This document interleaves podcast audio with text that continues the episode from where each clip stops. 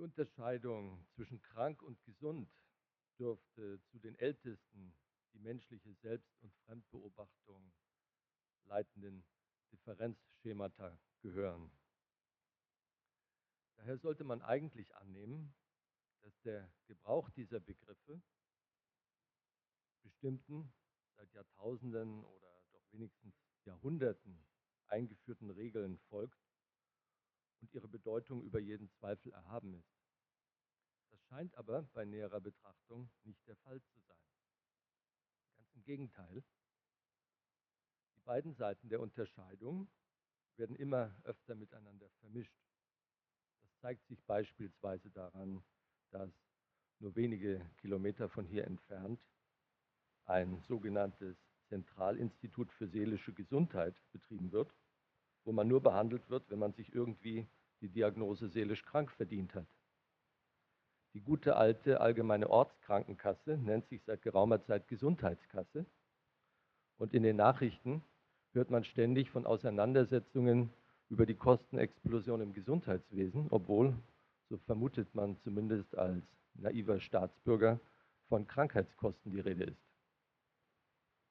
All das könnte man in aller Gelassenheit zur Kenntnis nehmen, wenn die Unterscheidung krank-gesund nicht auch die Beobachtung von Ärzten, Therapeuten und anderen Heilern sowie ihren Kunden und Opfern leiten würde. Die Ideen darüber, was Krankheit ist und wie man sie beseitigt, werden von diesem Differenzschema geleitet. Es erscheint mir daher sinnvoll, diese Unterscheidung ein wenig genauer zu untersuchen, um zu überprüfen, ob die aus dem, den Konstrukten Krankheit und Gesundheit entstehenden Handlungs- oder besser gesagt Behandlungsstrategien zu den mit solchen Namen versehenen Phänomenen passen. Mein Verdacht ist, um das vorwegzunehmen, dass sich die meisten Therapiekonzepte mehr an der Logik sprachlicher Beschreibungen als an der Logik der beschriebenen Phänomene orientieren. Wenden wir die von Spencer Brown dargestellten Gesetze der Form bei unserer Analyse an, so stehen wir vor der Qual der Wahl. Sollen wir uns näher mit der Bedeutung des Begriffs Gesundheit oder der des Begriffs Krankheit beschäftigen? Spencer Brown zeigt, dass jede Formbildung das Ergebnis von einer oder mehreren Unterscheidungen ist, durch welche ein, wie er es nennt, markierter Zustand oder Inhalt innerhalb einer Grenze von einem unmarkierten Zustand oder Inhalt außerhalb dieser Grenze getrennt wird. Der Beobachter schreibt der einen Seite der Unterscheidung ein oder mehrere charakteristische Merkmale der Unterscheidung zu, der anderen nicht. Beide Seiten, innen und außen, bilden gemeinsam die durch die Unterscheidung gebildete Form. Sie ist nicht nur definiert durch das, was durch die jeweilige Grenzziehung eingegrenzt ist, sondern auch durch das, was ausgegrenzt ist. Soweit die Kurzfassung von Spencer Brown. Es ergibt sich für uns also die Frage, welche Form wir betrachten sollen. Die Form der Gesundheit oder die Form der Krankheit. Anders gefragt, welche Folgen hat es für den Patienten und den Therapeuten, für ihre Selbst- und Fremdbeobachtung, ihr Handeln, für Anfang und Ende der Therapie sowie für deren Kosten, wenn wir Krankheit oder alternativ dazu Gesundheit als markierten Zustand wählen.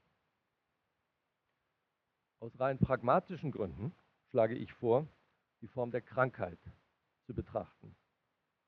Es ist nämlich für den Beobachter erheblich einfacher, Merkmale zu identifizieren, welche die Seite der Krankheit charakterisieren. Viel schwerer ist es, Merkmale zu benennen, die eindeutig und unverwechselbar als Merkmale von Gesundheit betrachtet werden können. Dies erklärt, warum es bislang niemandem so recht gelungen ist, nicht einmal der Weltgesundheitsorganisation, eine befriedigende und konsensfähige Definition von Gesundheit zu liefern. Dagegen erscheint es relativ einfach, sich über die Definition von Krankheit zu einigen. Gesundheit ist nur an der Abwesenheit von Krankheit, das heißt dem Fehlen der für Krankheit signifikanten Merkmale zu erkennen. Betrachtet man die Entwicklung der Medizin unter dem Blickwinkel einer Theorie der Beobachtung, erweisen sich von der Antike bis heute einige andere Leitdifferenzen als essentiell und strukturierend. Die Unterscheidung beobachtbar, nicht beobachtbar und eng damit verbunden die Unterscheidung verstehbar, nicht verstehbar beziehungsweise noch nicht verstehbar. Sie leiten die Beobachtung in, soweit ich das überblicke, allen Krankheits- und Therapiemodellen. Lauter. Lauter kann ich nicht. Ist da ist irgendein Lautsprecher da drüben, den man hochdrehen kann? Ich probiere es nochmal. Hören Sie jetzt besser? Da hat jemand gedreht. Ja, wenn nicht, lauter kann ich auf jeden Fall nicht. Ich schreie sowieso schon, finde ich.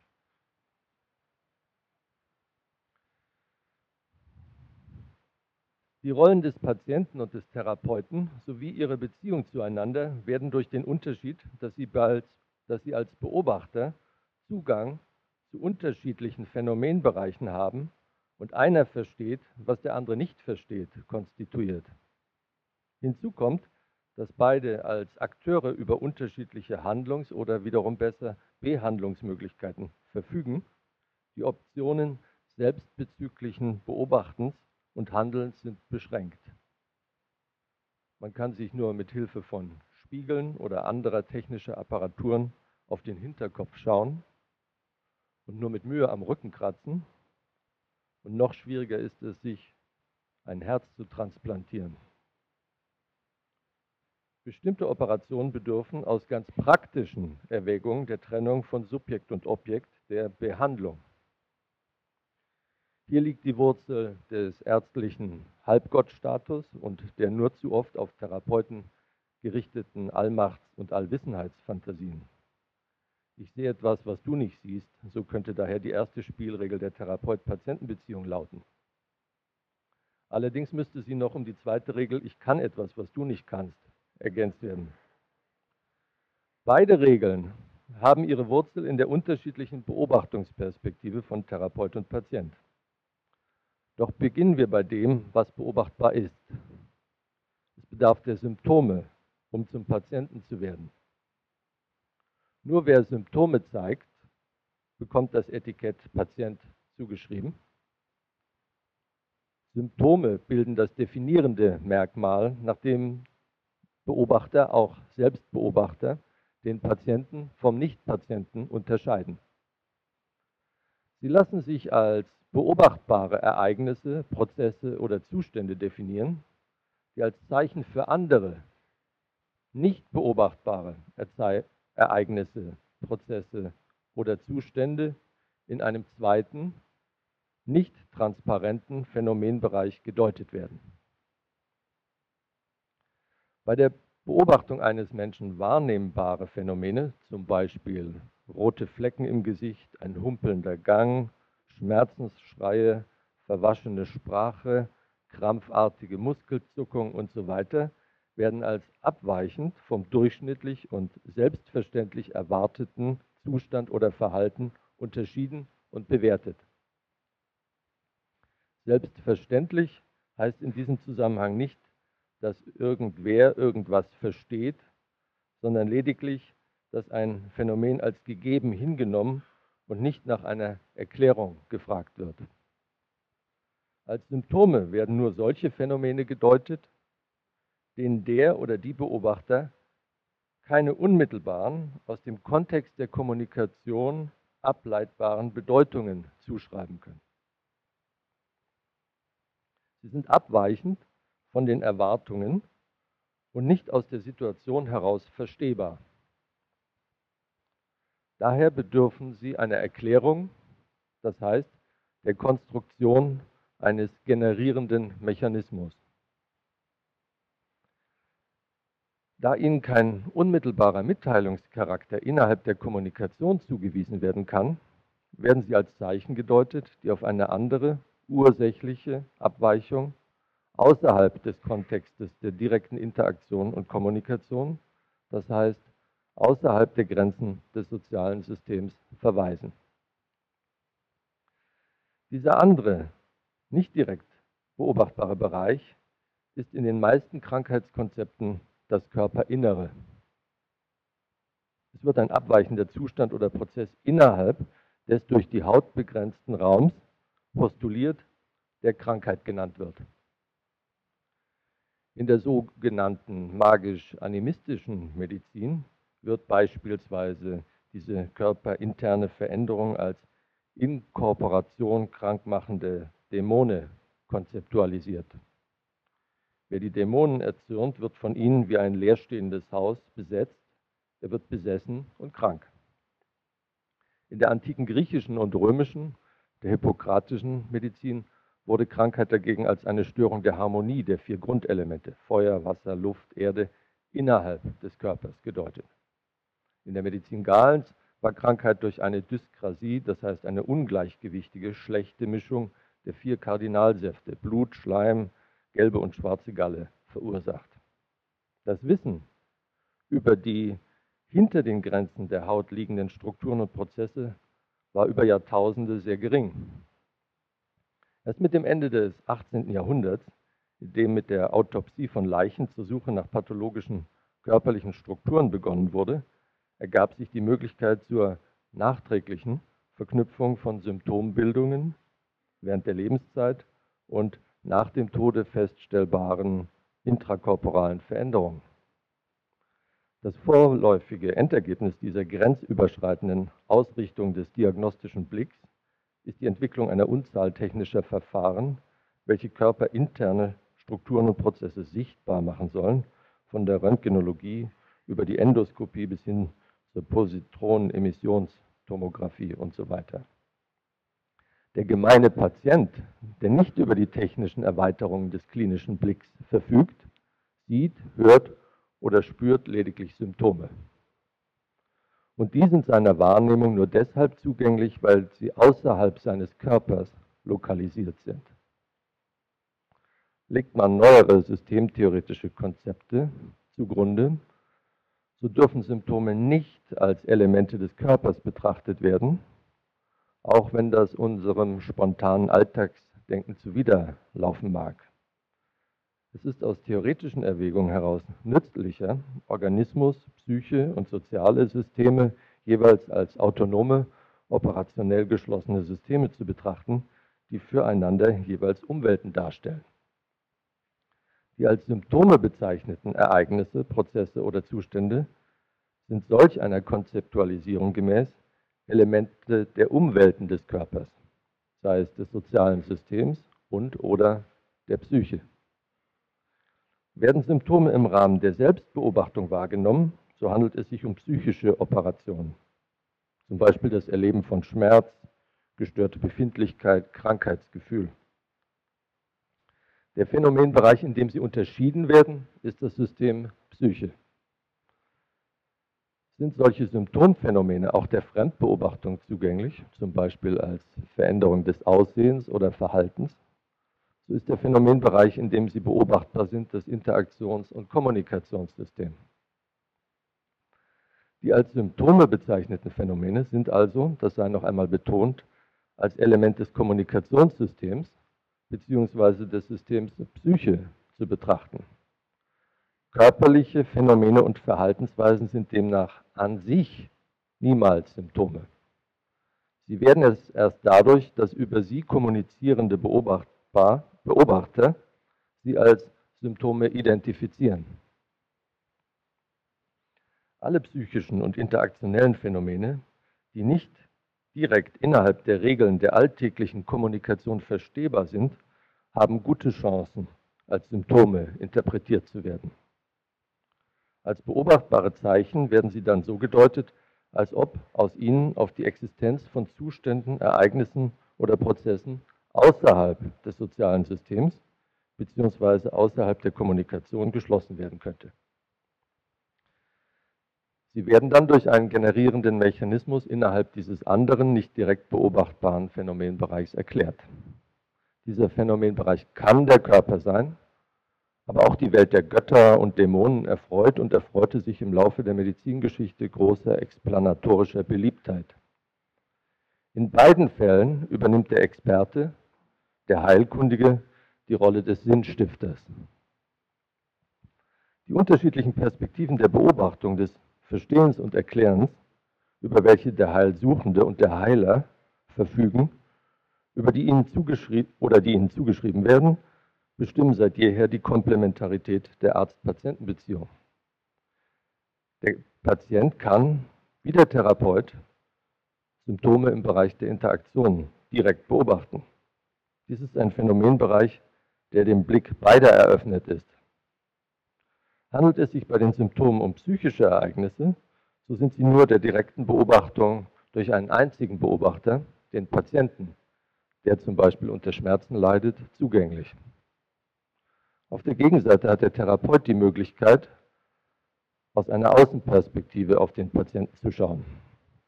Sein diagnostischer Blick erlaubt es ihm, Phänomene zu unterscheiden, die dem Patienten selbst nicht wahrnehmbar bzw. nicht sinnvoll deutbar oder erklärbar sind. Was bedeutet zum Beispiel ein Druckschmerz im rechten Unterbauch? Im Extremfall heute kann der Therapeut durch Grenzen hindurchschauen, die für den Patienten undurchschaubar sind. Er durchleuchtet ihn.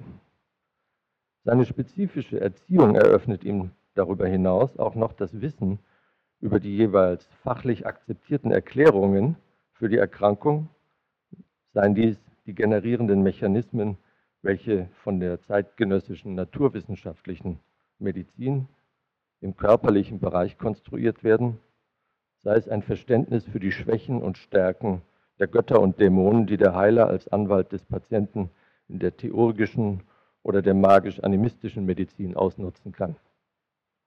Die therapeutisch-technische Frage, wie bekämpfe ich Spirochäten am erfolgreichsten, unterscheidet sich in ihrer inneren Logik nur wenig von der Frage, wie treibe ich Dämonen aus.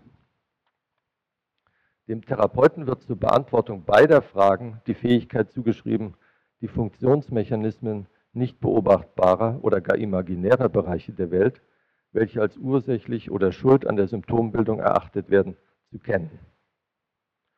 Und da er die für den Patienten sinnlosen Zeichen der Symptombildung deuten kann, muss er wohl auch, so die Zuschreibung, einen Zugang zu diesem nicht beobachtbaren Bereich haben, sodass er dort zielgerichtet und heilbringend intervenieren kann. Um der Wahrung dieses Expertenstatus willen wurde Heilkunst über Jahrhunderte als Geheimwissenschaft sektenartig organisiert und gelehrt und auch heute noch wird sie weitgehend so betrieben.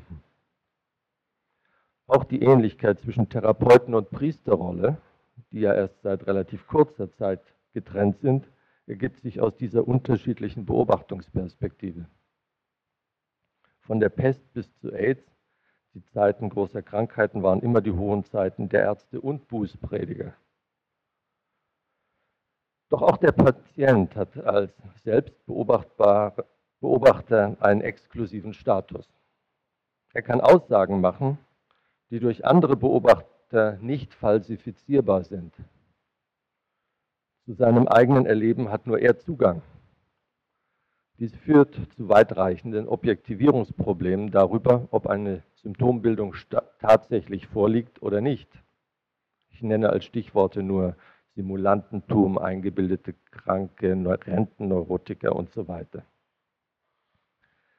Aus der Perspektive einer Theorie operationell geschlossener Systeme kann festgestellt werden, dass der Körper nicht zwischen Krankheit und Gesundheit unterscheidet. Krankheiten sind aus dieser theoretischen Perspektive strukturdeterminierte Reaktionen des Systems Körper auf Störungen, die berühmten Perturbationen, durch Veränderungen der Umwelt. Sie unterscheiden sich in dieser Hinsicht nicht prinzipiell von Gesundheit. Auch im Falle der Gesundheit reagiert das biologische System Körper seiner Struktur gemäß auf Veränderungen der Umwelt. Die durch biologische Prozesse vollzogene Unterscheidung ist lebend, nicht lebend. Ihr Ergebnis ist die Aufrechterhaltung oder Auflösung der System-Umwelt-Unterscheidung. Entweder es gelingt dem System Körper in der Interaktion mit seinen Umwelten, seine Operationen fortzuführen, dann lebt er weiter, oder es gelingt ihm nicht, dann ist er tot. Seine an den Vollzug von lebenserhaltenden Prozessen gebundene Struktur löst sich dann auf. Die Unterscheidung krank versus nicht krank für bestimmte dieser körperlichen Reaktionen und die Konstruktion von Krankheitseinheiten ist daher nicht biologisch definiert, sondern nur sozial. Sie ist ein Merkmal der Beschreibung, das heißt der Landkarte, nicht aber der beschriebenen Phänomene der Landschaft. Und die Zuweisung ihrer Kausalität zum biologischen, psychischen oder sozialen System oder zu einer der jeweiligen Umwelten ist eine sozial bestimmte Interpunktion der System-Umwelt-Interaktion. Was heißt dies für die Aufgabe von Therapie? Sie soll ja das Kreuzen der Grenze von dem als krank bezeichneten Zustand hin zum gesund oder zumindest als nicht krank benannten Zustand bewirken und fördern. Die Vorstellungen darüber, wie solch ein therapeutischer Effekt erzielt werden kann, orientieren sich weitgehend an den zugrunde gelegten Erklärungen für die Entstehung von Krankheit.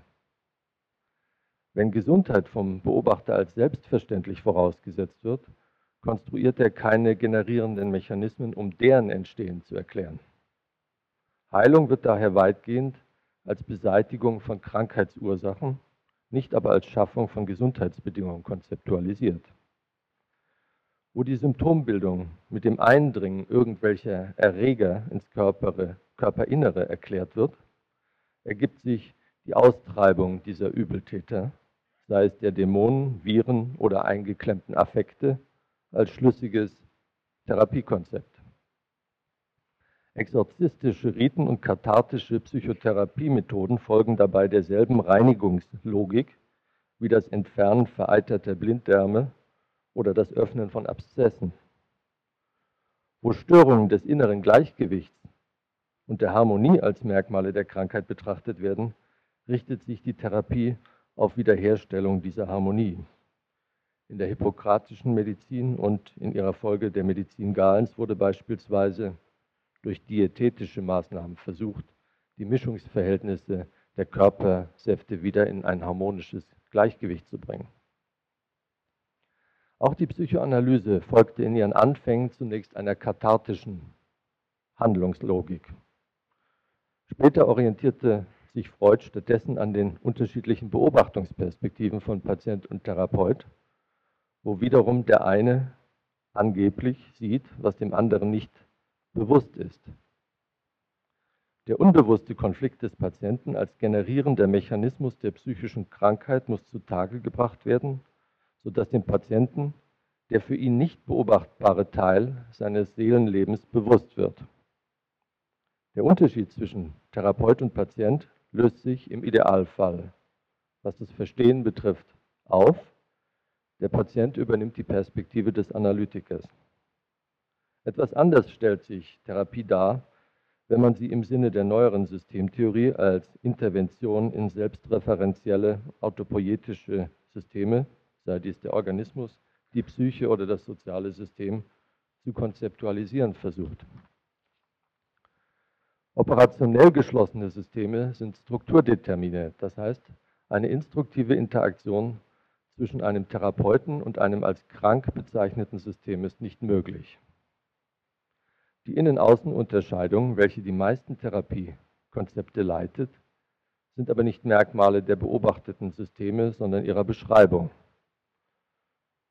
So unterscheidet zum Beispiel der Körper nicht zwischen Innen und Außen, wie dies ein Beobachter machen könnte. Das schließt an an die Diskussion von gestern Abend über das Gehirn. Seine Operationsweisen erfolgen, wie sie erfolgen, determiniert durch biologische Strukturen.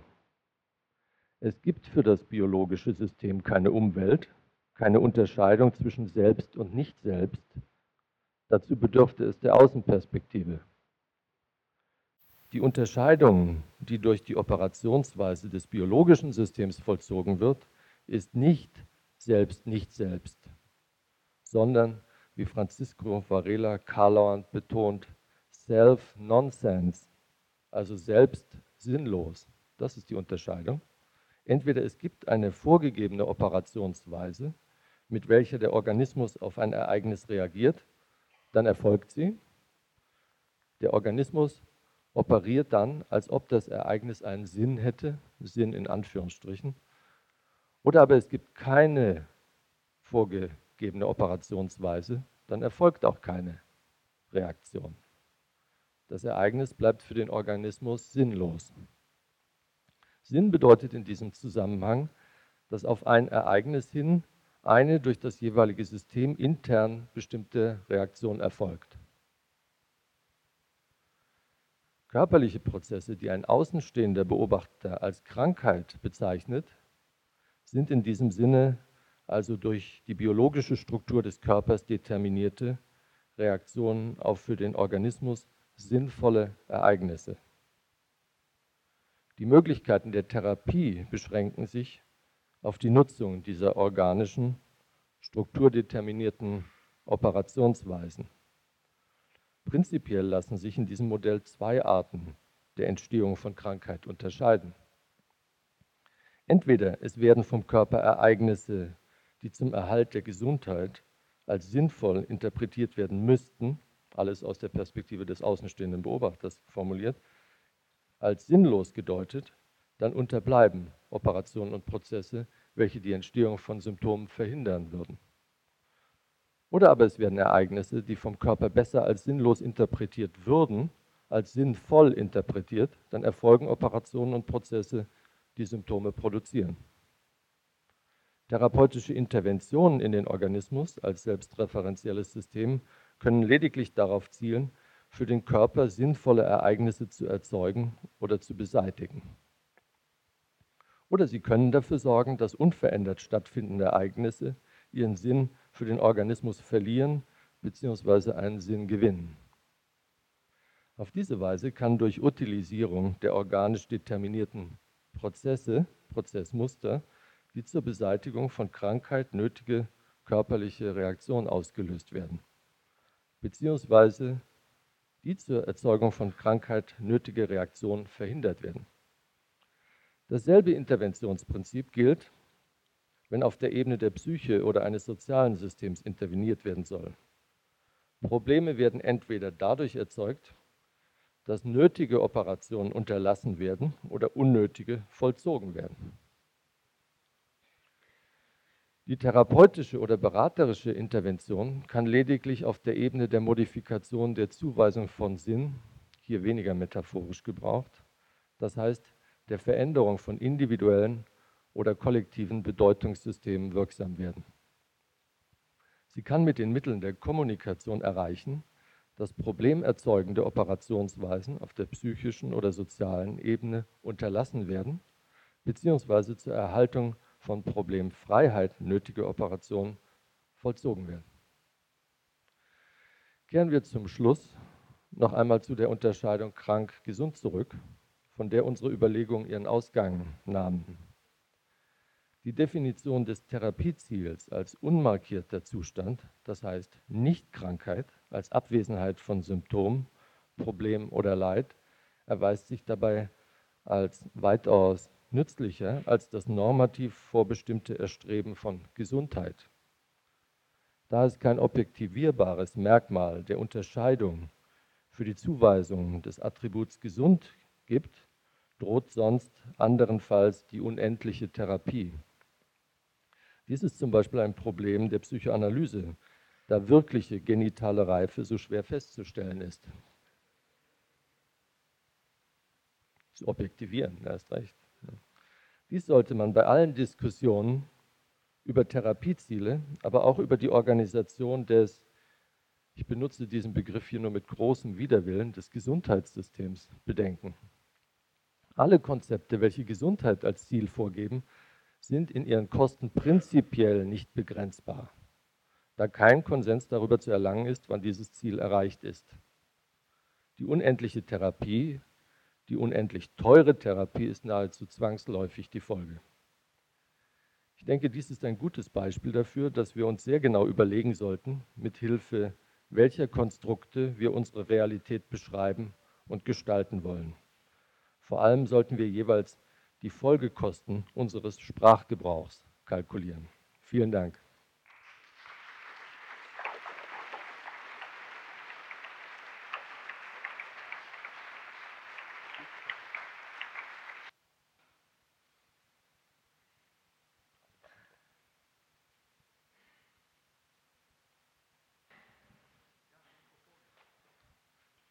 Es steht gleich bei Ihnen, das Mikrofon. Ganz klar, wieso der Körper nicht zwischen Selbst und Umwelt unterscheiden kann. Die Frage wenn ist, zum Beispiel ein ja. implantiertes Organ abgestoßen wird, dann ist das doch so eine Reaktion von, das ist nicht eigen sozusagen. Ja, das ist jetzt aber die Interpretation, die ein außenstehender Beobachter vornimmt. Der sagt, aha, das ist die fremde Leber, die gehört einem Affen und nicht diesem Menschen. Ja? Dazu bedarf es den, des außenstehenden Beobachters, der äh, diese Zuweisung macht. Der Körper selber, wie kommt die Umwelt in den Körper sozusagen? Der Körper hat bestimmte Reaktionsweisen, die vorgegeben sind. Und alles, was innerhalb dieses Phänomenbereichs passiert, ja, passt entweder in diese Schemata oder es passt nicht in diese Schemata. Das ist das, was ich meine mit, es macht Sinn oder es macht nicht Sinn. Ja, das heißt, es ist, sind Automatismen, wenn Sie so wollen. Entweder es wird auf einen Knopf gedrückt oder es wird nicht gedrückt. Aber die, um zu unterscheiden zwischen innen und außen brauchen Sie jemanden Dritten, der von draußen guckt und sagt, das ist drinnen, das ist draußen. In den Körper selbst kommt die Umwelt nie rein. Wie soll sie reinkommen? Also wie soll, ja, wie soll auf der körperlichen Ebene gewissermaßen eine Repräsentation entstehen? Das ist die Frage, das ist die grundlegende Frage, genau wie gestern. Wie kommt bei dem Hirn? Das Hirn operiert ohne Innen- und Außenunterscheidung, sondern es operiert, wie es operiert. Die Frage ist, welche Vorstellungen oder welche Konzepte kann man entwickeln, wie irgendetwas aus der Umwelt in dieses Hirn hineinkommt. Ja, dasselbe gilt für den Körper. Es gibt keine Möglichkeit äh, festzustellen, wann eine Außenunterscheidung gewissermaßen da drin stattgefunden hat.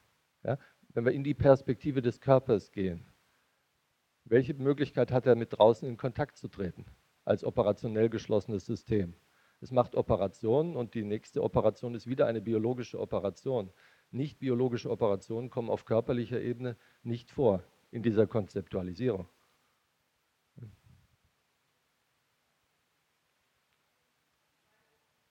Das sind mehrere Wortmeldungen. Das Mikrofon. Nur, nur ein Zweifel an Ihrer Definition von Krankheit. Nee, Gesundheit haben Sie gesagt. Gesundheit sei die Abwesenheit von Krankheit. Ich, sag, ich zweifle nicht nur, weil auch Nietzsche das schon bezweifelt hat und gesagt hat, genau das sei nicht die Definition von Krankheit, sondern Gesundheit ist so etwas wie umgehen können mit Krankheit. Ja, nochmal. Also nochmal. Ist es jetzt an? Jetzt Oder muss ich ein drittes Mal? Aller guten Dinge sind drei. Ich, ich versuche es einfach mal lauter. Ne? Ich frage einfach nach Ihrer Definition von Gesundheit. Sie haben gesagt, Gesundheit ist die Abwesenheit von Krankheit. Nein, nein, das ist nicht. Und das, gleich, das haben Sie gar nicht gesagt. Nein. Okay, also, dann habe ich das falsch verstanden. Äh, es geht, wenn man diese Spencer-Brownschen Modelle Richtig. zugrunde legt, und mhm. mir sind die sehr sympathisch und ich halte die wirklich für ja, ja. eine der genialsten mhm. Erfindungen der letzten Jahre, dann sagt er, all unsere Konstruktionen basieren darauf, dass wir eine Unterscheidung vornehmen. Ja? Das heißt, wir ziehen so etwas wie eine Grenze und der einen Seite schreiben wir eine Eigenschaft zu, das ist der markierte mhm. Zustand, und der anderen schreiben wir keine Eigenschaft zu. Das heißt, nur die Negation dessen, was da drin ist. Also wenn wir der einen Seite zuschreiben Krankheit, dann ist draußen nicht Gesundheit, sondern nicht Krankheit. Ja? Das heißt, wir brauchen, wir brauchen ein definierendes Merkmal für Krankheit. Und das finde ich ist eine sinnvolle, ein sinnvolles Konstrukt. Da ich mich selber schon oft als krank definiert habe, halte ich das für ein wirklich sehr sinnvolles Konstrukt. Die Schwierigkeit ist, wenn wir dieses Modell anwenden, gibt es ein Merkmal der Unterscheidung für Gesundheit. Mhm. Und das ist sehr schwer. Man kann das Modell doch aber auch noch so anwenden, dass man äh, fragt, welche Seite ist diejenige, die einen Reentry zulässt. Und da würde ich vermuten, das ist die Seite der Gesundheit, weil man auf der Seite der Gesundheit äh, die Differenz von krank und gesund wieder machen kann. Also würden Sie die, die Seite nicht. der Krankheit oder die Seite der Gesundheit als die Reentry-fähige ansehen? Also auf die Frage kann ich nicht antworten, weil ich darüber noch nicht nachgedacht habe, ob das Reentry-fähig ist. Ja? Äh, kann ich schlicht nicht beantworten. Ich denke nur, dass es fatale, und das habe ich versucht darzustellen, Konsequenzen hat, wenn wir als Therapieziel Gesundheit nehmen. Weil die Frage ist, wie kriegen wir, wie merken wir, dass wir die Grenzüberschreitung vollzogen haben für die äh, sinnvolle Zuschreibung dieses Merkmals. Also woran erkennen wir, dass eine Therapie erfolgreich war? Nicht an dem Erreichen von Gesundheit. Wie gesagt, die genitale Reife ist sehr schwer festzustellen, aber ich kann sehr wohl feststellen, dass bestimmte signifikante Merkmale für Krankheit weg sind. Ja, das ist einfach der Unterschied, ob ich jetzt ein Ideal, ein Ideal anstrebe, das ist wieder sage, normativ sage, das ist gesund, dann brauche ich ein Merkmal der Gesundheit, oder ob ich gewissermaßen an den beiden Seiten kappe und sage, ab da ist es krank und ab da ist es krank und dazwischen habe ich gewissermaßen die, eine Normalverteilung oder ob ich oben auf der gaußschen Kurve balanciere und denke, das wäre reif als Beispiel. Aber wichtig war, also Sie gehen nicht davon aus, dass Gesundheit die Abwesenheit von Krankheit ist. Nein, nein. Ich denke, Gesundheit lässt sich nicht definieren, weil es kein Merkmal der Unterscheidung gibt. Und deswegen sollten wir bescheiden sein und nur versuchen, nicht Krankheit zu erreichen. Also wir brauchen drei Bereiche gewissermaßen sozusagen. Wir müssten sagen, da ist Gesundheit, was ist das Merkmal der Gesundheit, was ist das Merkmal der Krankheit und irgendwo gibt es was dazwischen, ein undefinierter Bereich. Ich bin zufrieden mit dem undefinierten Bereich, wenn wir dahin kommen. Ähm, wenn wir davon ausgehen, dass also jeder, jedes lebende System ein operational geschlossenes System ist, autopoetisches System ist, dann heißt das, dass wir eine völlig neue Theorie der, nicht der Therapie, sondern der Intervention insgesamt ja. brauchen. Ja. Das heißt also, wenn wir eine erste Stufe könnte ja sein, dass wir sagen, zwei operational geschlossene Systeme treten sich gegenüber ja. und sie bleiben auf der Stufe der operational geschlossenen Stufe. Mhm. Wie könnte in, diesem, in dieser Stufe eine Theorie aussehen? Ich habe versucht, das ganz kurz zu skizzieren. Ich denke, man kann andere Leute nur stören, um Therapie zu machen. Also auf der Ebene der Perturbation. Ich kann versuchen, dass ein operational geschlossenes System, das strukturdeterminiert reagiert, aufgrund dieser Strukturen nun so reagiert, dass keine Symptome mehr produziert werden. Das heißt, ich kann diese Mechanismen, die Symptome am Leben erhalten oder herstellen, gestört werden. Ja, weil es gibt keine instruktive Interaktion, aber es gibt destruktive Interaktion. Ich kann jemand anderen erschießen, dann hört er mit seiner Autopoiese auf, ganz schnell. Ja, und genauso kann ich eben äh, bestimmte Mechanismen stören, die dafür sorgen, dass ein Symptom weiter am Leben bleibt. Und das, ist die, das muss die Grundlage einer, einer Theorie der Intervention sein, auch im biologischen Bereich nebenbei gesagt, nicht nur im, im psychotherapeutischen oder systemtherapeutischen.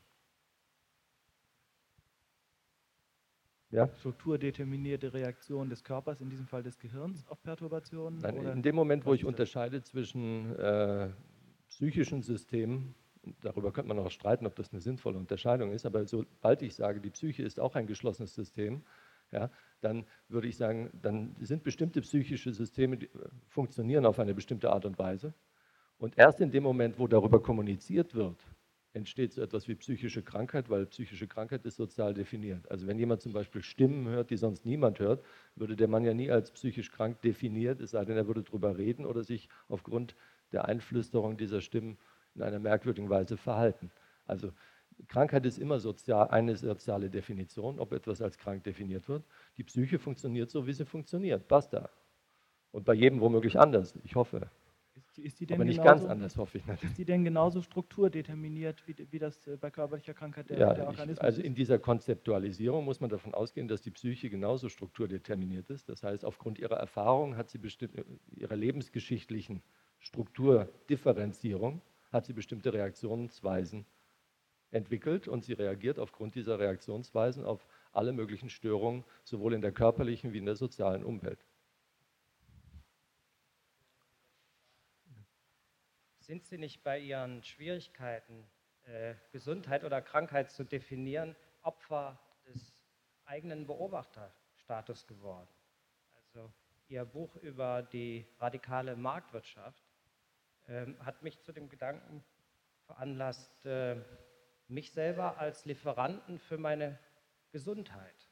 Also ich bin, was Gesundheit anbetrifft, Kunde, bin heute Morgen ausgeschlafen, kann hier sogar was sagen weil ich gestern Abend als Lieferant mich rechtzeitig ins Bett gebracht habe. Ähm, also gibt es nicht eine operationale Definition oder Sicht von Gesundheit, die ihnen aber nicht zugänglich ist, weil sie verurteilt sind von unserem Krankheitswesen als Inspektor oder als Beobachter nur tätig zu sein. Ich denke, das liegt natürlich in ihrer Macht zu entscheiden, wann sie sagen, ich bin gesund. Das darf jeder. Ja, also wenn Sie irgendwo ein Merkmal finden und sagen, ich fühle mich wohl zum Beispiel oder bin guter Stimmung und das sind für mich Merkmale der Gesundheit, dann kann ich Ihnen das nicht abstreiten. Ich persönlich denke nur, wenn wir eine Organisation aufbauen wollen und Therapie und Kosten aufteilen, dann ist es besser, sich damit zufrieden zu geben, dass die Bevölkerung nicht krank ist, als anzustreben, dass sie gesund wird. Ist einfach billiger. Ich habe eine Frage und zwar, wenn Sie so ein autonomes psychisches System annehmen, ist das nicht einfach wieder diese alte Leib-Seele-Dualität, die da ins Spiel kommt? Also die Frage wäre auch, wie ist denn dann die Beziehung zwischen diesen biologischen Unterscheidungen äh, und werden da noch mehr eingeführt? Ist das denn beliebig? Also biologisch habe ich immer noch verstanden, das kam aus den alten, äh, aus der Zelltheorie von der Autopoiese. Aber ein psychisches System jetzt einfach so hoc einzuführen, das kommt mir jetzt so wieder die alten Probleme wieder rein zu importieren. Ich äh, gebe Ihnen recht, dass ich auch Probleme habe mit dem Konzept des psychischen Systems. Und ich denke, das sollte man abschaffen. Aber ich habe im Moment noch nicht den richtigen Weg gefunden, wie man das überzeugend und logisch schlüssig machen kann. Im Moment denke ich, ist es ganz nützlich, auch Psyche als ein geschlossenes System zu betrachten.